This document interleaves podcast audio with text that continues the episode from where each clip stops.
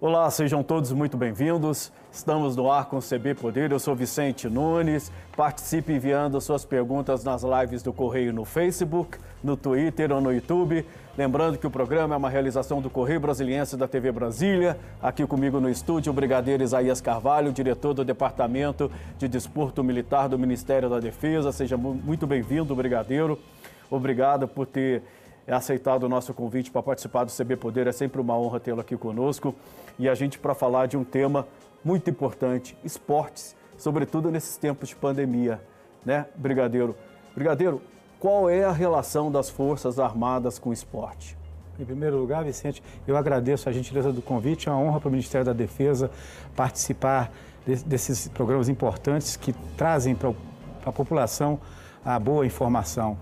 Bom, falar de esporte, falar de Forças Armadas é uma relação que vem do berço. Para enunciar a nossa primeira participação em Olimpíada, foi em 1920, em Antuérpia, e nós já trouxemos uma medalha de ouro na primeira participação, e foi com o tenente Guilherme Paraense no tiro. E ano passado nós fizemos uma comemoração aos 100 anos da primeira medalha de ouro. E não bastasse isso, em 22, o primeiro curso regular de educação física no Brasil foi no Centro Militar de Educação Física do Exército.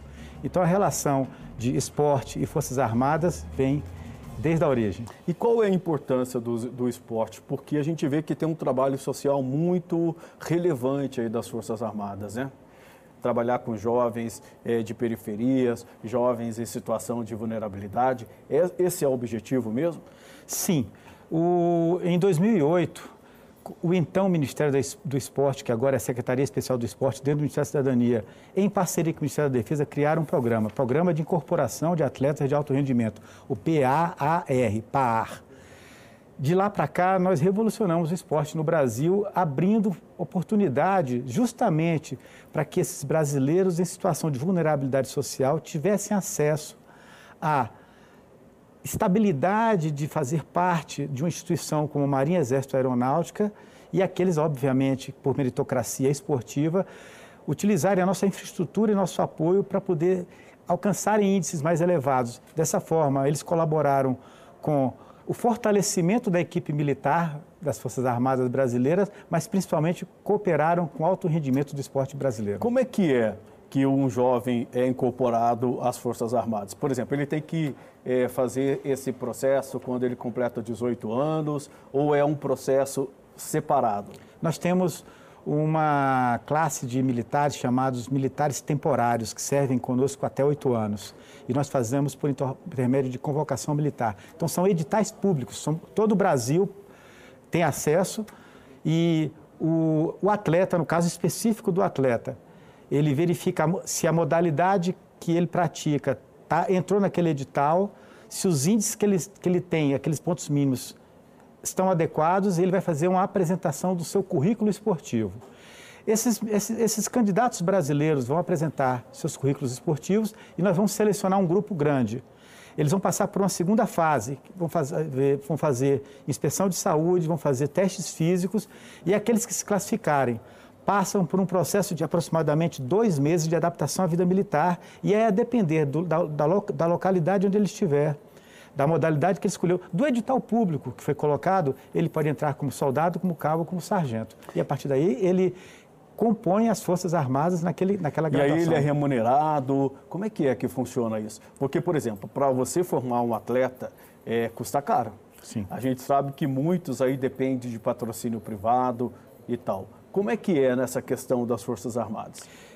No, tem o salário, a, a ele precisa de patrocínio A graduação que ele for investido, é, ele vai ter os mesmos direitos e deveres daquele outro que está compondo as tropas de combate, as tropas operacionais mesmo. Mas ele está na vertente do esporte, porque é uma, é, como eu diria assim, é um projeto de, de, Estado. Então, nós temos que ele está lá treinando, ele exerce a profissão dele treinando, mas ele é sargento, recebe salário de sargento, tem todos os direitos e deveres de sargento. O, o, por exemplo, quando é, um clube de futebol, por exemplo, quer descobrir um talento, ele tem os olheiros dele que vão percorrendo. Como é que é essa seleção aí? Muito é, parecido. É? É muito parecido. Na verdade, nós poderíamos dizer o seguinte: sim, de fato, há atletas que estão de olho nos editais para buscar a oportunidade de apresentar seu currículo, mas nós também recebemos das confederações e também da Confederação Olímpica Brasileira do COB indicações. E aí ele é convidado, mas ele concorre no edital público igual. Então o, o sistema é aberto, mas republicano. E ele vai concorrer no edital público e se o currículo dele atingir as marcas, se ele for considerado apto na inspeção de saúde, na inspeção física, ele poderá ingressar. E aí ele vai receber um salário como qualquer outro integrante das Forças Armadas? Afirmativo, dentro da graduação dele, como soldado, como cabo, como sargento. É, o, o, Brigadeiro, o senhor tem ideia de quantos jovens já passaram por esse programa? Quantos jovens eu não tenho esse número agora, mas eu posso dizer que hoje nós temos 511 atletas militares nas três Forças Armadas que estão em processo de treinamento estão. efetivo. Sim. E, e, a pandemia, como é que ficou nessa questão? Como é que é treinar no meio da pandemia? E ainda mais sabendo que daqui a pouquinho a gente vai ter Olimpíadas de Tóquio. Foi um desafio para o mundo inteiro. O mundo esportivo sofreu bastante e todos tiveram que se adaptar. Eu diria que aqui no Brasil nós entramos com um binômio, criatividade com responsabilidade. E aí nós começamos a fazer, nós não podemos ficar parados, então nós começamos a incentivar no Instagram, no Facebook, criamos um site no Ministério da Defesa chamado Quarentreina, onde começamos a trocar experiências e buscar experiências internacionais. Então, os atletas começaram a adaptar o ambiente doméstico para os treinamentos e também os centros de treinamento começaram a se adaptar às regras dadas pelo Ministério da Saúde de distanciamento social para poder receber os atletas e, em condições de segurança sanitária, todos voltarem a treinar.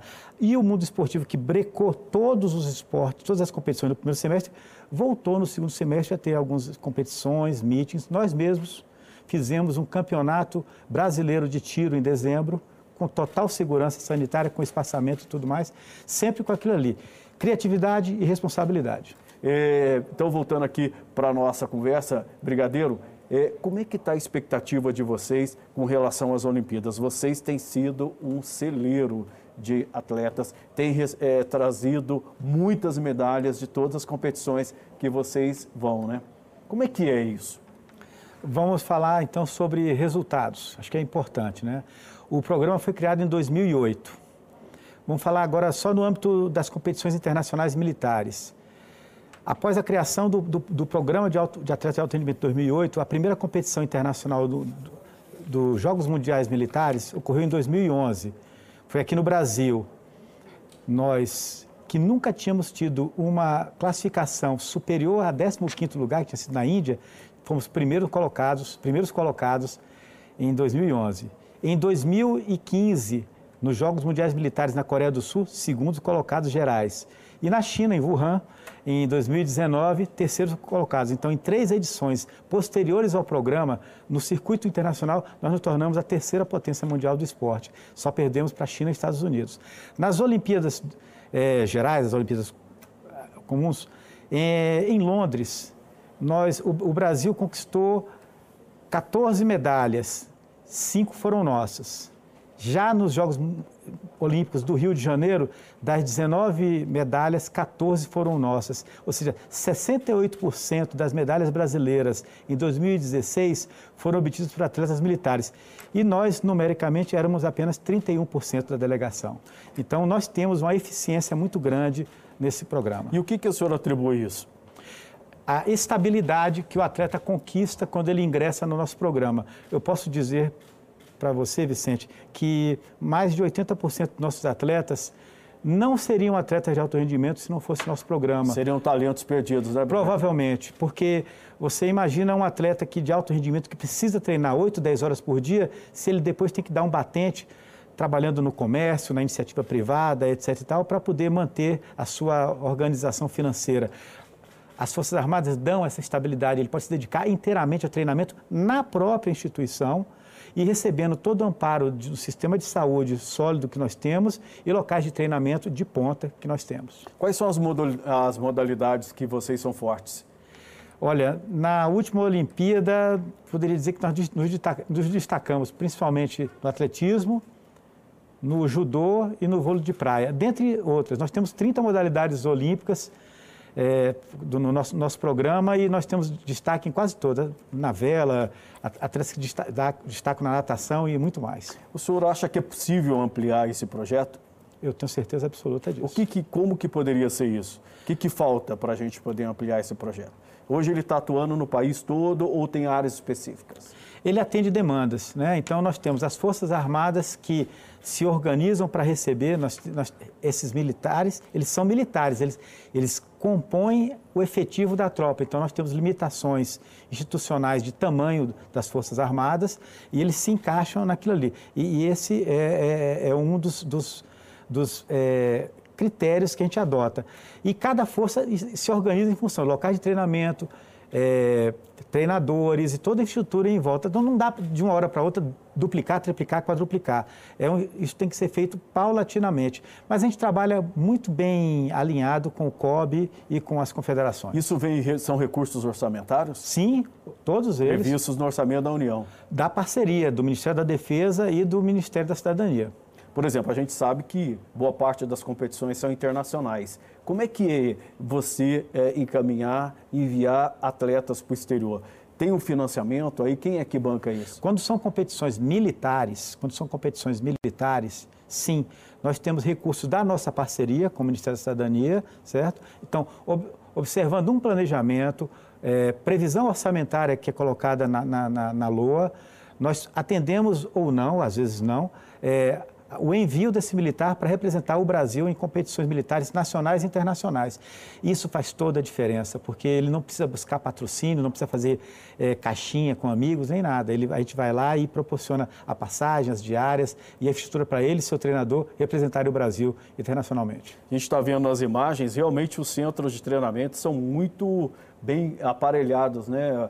É, isso precisa de muita sustentação. Como é que é? Isso vem da parceria. Como, como eu falei, o Ministério do Esporte, que hoje está dentro do Ministério da Cidadania, tem recursos orçamentários, colabora, e as Forças Armadas também, fazendo a manutenção das suas estruturas, colaboram. Então, nós estamos somando esforços. Eu posso afirmar, Vicente, que nossos centros de treinamento, e principalmente aqueles oriundos do legado olímpico 2016 eh, estão em perfeitas condições e não ficam a dever para nenhum outro centro de treinamento do mundo inteiro.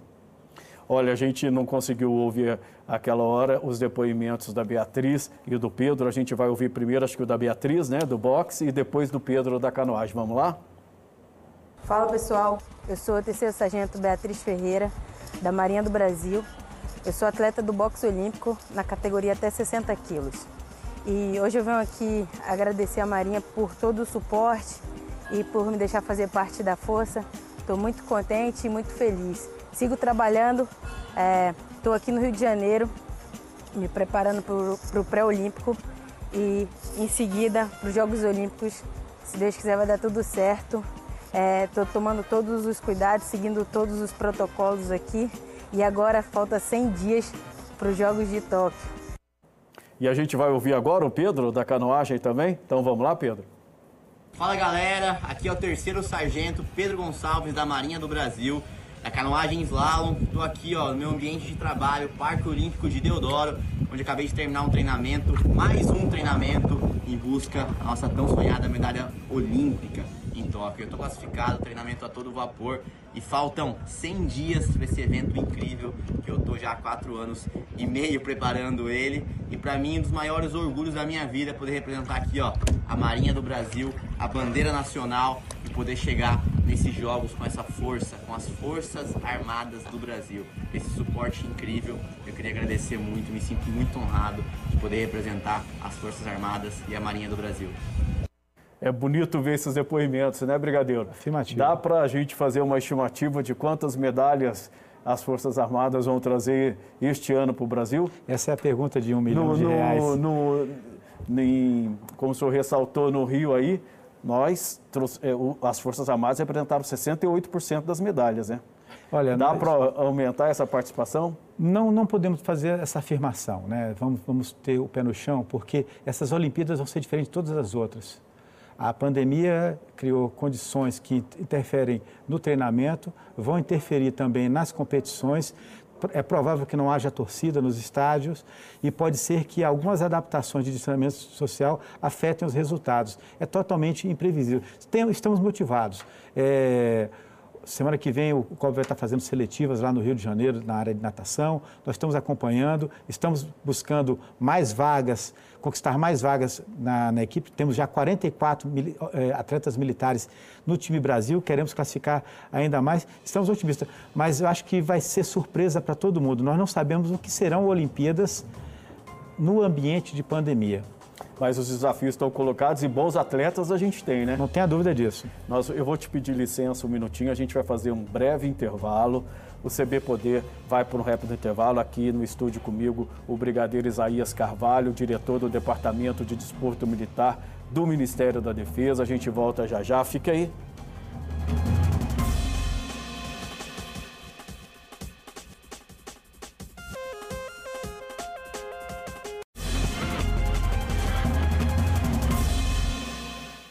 CB Poder está de volta aqui no estúdio comigo, o Brigadeiro José Isaías Augusto de Carvalho Neto, diretor do Departamento de Desporto Militar do Ministério da Defesa. Brigadeiro, eh, quando se fala em esporte, programas sociais, eh, eu fico sempre curioso para saber, eh, até porque isso é muito importante que as pessoas saibam, qual é o impacto social desses programas de vocês nas famílias. Isso muda a, a história da família, não muda? Com certeza é, é importante olhar vários aspectos. Um, grande parte dos nossos atletas vieram de situação de vulnerabilidade social, um número próximo a 80%. Sem o nosso programa não estariam no alto rendimento. Isso tra traz impacto para as famílias deles, que às vezes as famílias se sacrificam para aquele treine.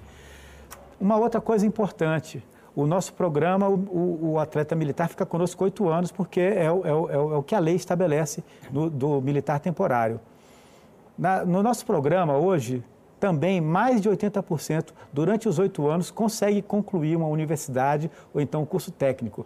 Então, isso então eles tá... conseguem conjugar o estudo com o treinamento. Porque não tem que exercer e as uma competições. outra porque não tem que exercer uma outra atividade laboral complementar, porque eles estão recebendo um salário organizado ali, fazem sua faculdade, fazem seu curso técnico e abrem horizontes, porque a, a vida de um atleta de rendimento é curta.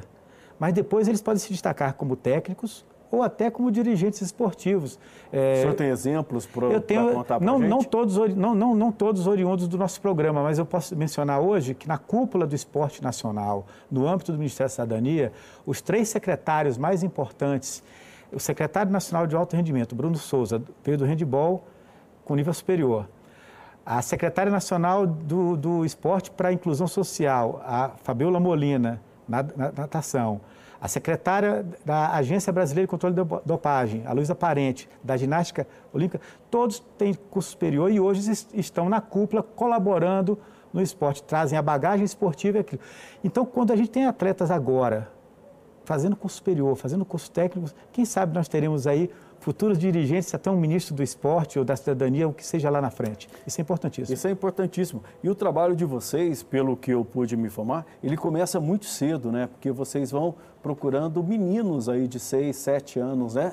Como é, é, outra, é, isso? é outra parceria de grande sucesso entre o Ministério da Defesa, o Ministério da, da Cidadania, mas também o Ministério da Educação e o Ministério da, da Família, da Mulher e dos Direitos Humanos, que é o programa de forças no esporte, em que a gente pega crianças em situação de vulnerabilidade, vulnerabilidade social de 6 aos 18 anos e também pessoas deficientes acima de 6 anos, e a gente faz a inclusão pelo esporte. Então, nas diversas organizações militares brasileiras, hoje temos 202 em todos os estados e até no território de Fernando Noronha, tem organizações que recebem crianças que, que vêm fazer esporte conosco nas organizações. E aí nós temos os caças-talentos. Para aparecer, como eu conheci recentemente lá no Cefam, uma garota que entrou aos seis anos e agora já é uma promessa no alterofilismo. E temos outros casos também no Brasil, esse é o chamado Profesp e o programa João do Pulo, que nós temos esses dois, dois projetos que buscam lá nas camadas mais sofridas da população dar essa oportunidade. É, normalmente esses meninos que começam cedo, eles seguem adiante e vão para esses programas de alto rendimento depois? Eles acabam ingressando nas forças ou não? O principal prêmio que eles levam no nosso programa é a cidadania, é se sentir é, pertencentes à sociedade brasileira. Deles, alguns se destacam no esporte e migram e progridem, mas a maioria se interessa por uma profissão, faz um curso técnico, é, é, exerce o seu direito de ser cidadão brasileiro, que esse é o principal prêmio que a gente oferece para essas crianças. Esses programas é, que vocês tocam, eles são inspirados em algum projeto é, mundo afora ou é original do Brasil? E aí, ou eu te pergunto, tem algum país lá de fora que já tentou copiar o modelo de vocês? Eu acho que nós chegamos depois. No caso aí do, dos atletas de alto rendimento, há programas iguais aos nossos. Eu posso citar aqui como exemplo Alemanha, França, Estados Rússia, é, Itália, Estados Unidos, Chi...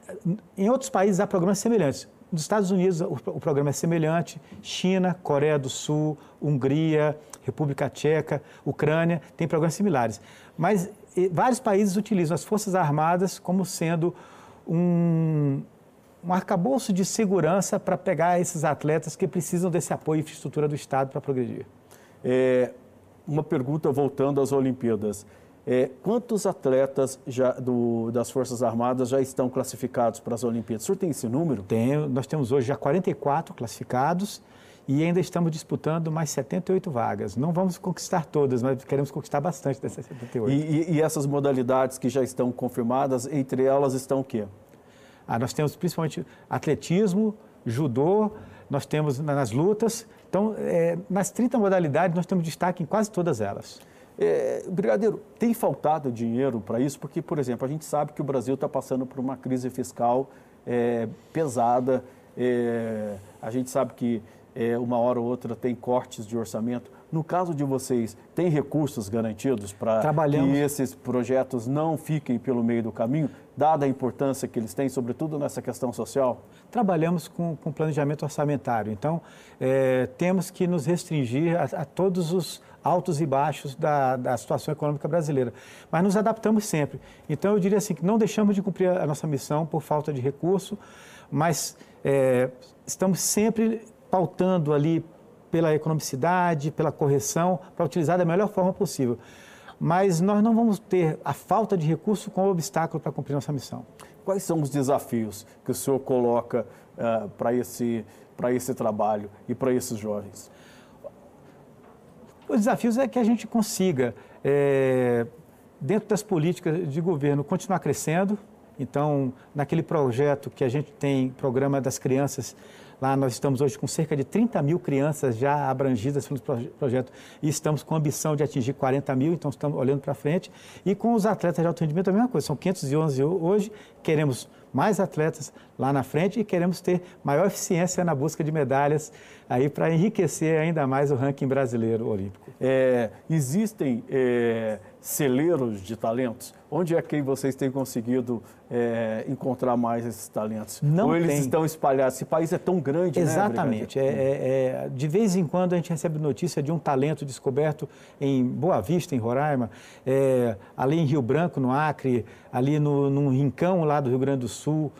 E isso, isso, é, isso é muito importante. Onde há uma maior concentração de organizações, há uma tendência de termos é, maiores evidências. Então, realmente, o eixo Rio e São Paulo, é, ele colabora com o maior número de atletas. Mas, como eu falei, o atleta desponta em qualquer lugar de norte a sul, leste a oeste. Ele, ele, eles ficam dentro do, do, é, dos alojamentos das forças à medida que eles são selecionados? Tem um ambiente específico para eles? Como é que é? Cada, cada atleta tem um perfil diferente. Hum. Alguns atletas é, precisam desse alojamento e utilizam, um número importante, principalmente quando estão treinando, e outros atletas têm uma agenda de competição ligada a, aos seus clubes e que ele não para em lugar nenhum. Ele é um atleta do Brasil, do mundo, ele está competindo o tempo todo. Mas eles podem, quando precisam, ficam alojados nas nossas organizações. Ô, Brigadeiro, que, que conselho o senhor dá para esses jovens que acham que não vão ter oportunidade, sabem que são talentosos, mas se sentem é, desamparados? Como é que é? Senhor, que recado o senhor pode passar para esse, esses meninos? Continuar treinando. Para que eles não, não, não sejam desperdiçados e possam trazer alegria para o país, né? O país está precisando, não está não?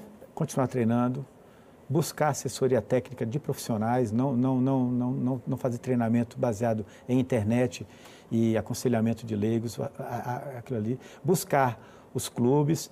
Nós temos que é, ter esperança de ter escolas municipais, estaduais, oferecendo qualidade na, na, na, sua educação física. E sim, aqueles que já estão alcançando índices, serem apresentados aos nossos editais públicos e concorrerem às vagas para se tornarem atletas militares. Esses editais, eles são abertos todos os anos? Todos os anos, em datas diferentes. Abre o edital da Marinha, depois o edital da, do Exército e o edital da Aeronáutica, atendendo às modalidades que as forças escolhem sazonalmente.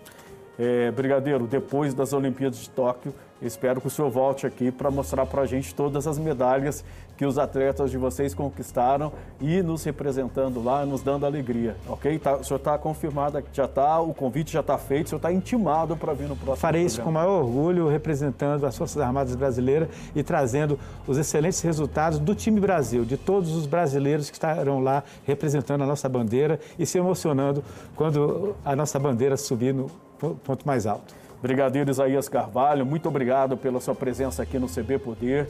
Foi uma honra conversar com o senhor. O CB Poder fica por aqui. Muito obrigado pela companhia. Use máscara, se puder, fique em casa. Até a próxima. Tchau.